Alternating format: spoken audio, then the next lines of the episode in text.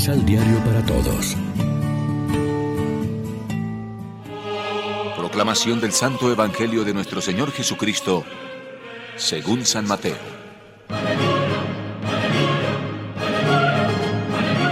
Mientras Jesús hablaba, llegó un jefe de los judíos, se postró delante de Jesús y le dijo, Mi hija acaba de morir, pero ven a mi casa, imponle la mano y vivirá.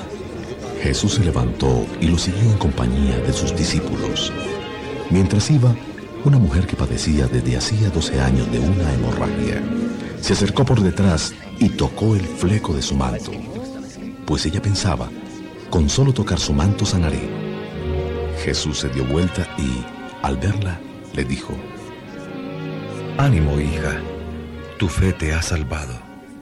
Y la mujer quedó sana en ese mismo momento. Jesús, al llegar a la casa del jefe, encontró a los flautistas que tocaban música fúnebre y toda la gente alborotada. Les dijo, Váyanse, porque la niña está dormida y no muerta.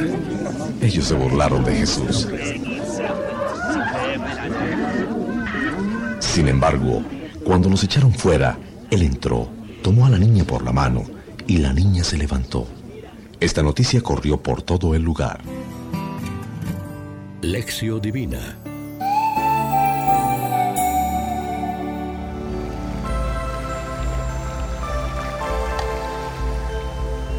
Amigos, ¿qué tal? Hoy es lunes 4 de julio y a esta hora, como siempre, nos alimentamos con el pan de la palabra. Hoy leemos como Evangelio dos milagros de Jesús, incluido uno en el otro. Curación de la hemorroísa y resurrección de la hija de un jefe de la sinagoga, cuyo nombre conocemos por el lugar paralelo de Marcos. Aparece una vez más el corazón bondadoso de Cristo, que se compadece de la humanidad doliente. Tanto el dolor físico de la mujer que lleva 12 años padeciendo hemorragias, como el dolor moral de Jairo, que ve cómo su hija se le muere en las manos, encuentran ecos en Jesús que profundamente humano refleja el amor paternal de Dios al hombre, su criatura. En este sentido es también significativo el detalle que reseña el evangelista Marcos en su relato y que pasa por alto Mateo. Una vez que al mandato de Jesús la niña muerta se incorpora, él dice a los familiares que le den de comer.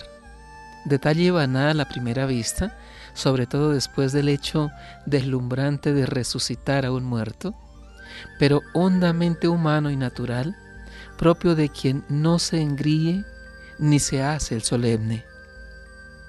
En la resurrección de la hija de Jairo, como en los otros dos relatos similares, Lázaro el, y el hijo de la viuda de Naín, vemos con la primitiva comunidad cristiana un anticipo del triunfo personal sobre la muerte por parte de quien es Él mismo la resurrección y la vida, Cristo Jesús.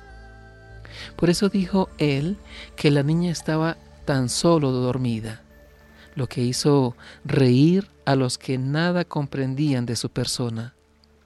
Lo mismo afirmó Jesús en el caso de Lázaro ya difunto.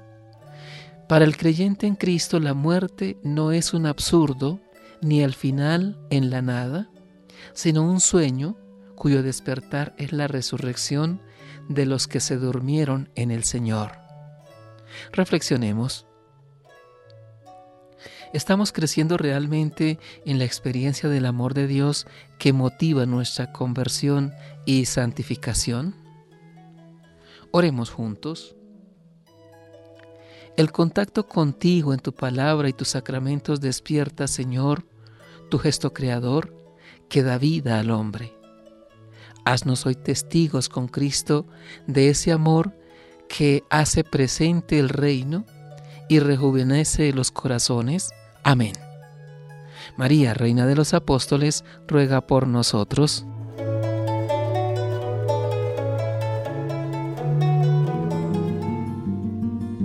Complementa los ocho pasos de la Alexio Divina adquiriendo el emisal Pan de la Palabra en Librería San Pablo o distribuidores. Más información www.sanpablo.co.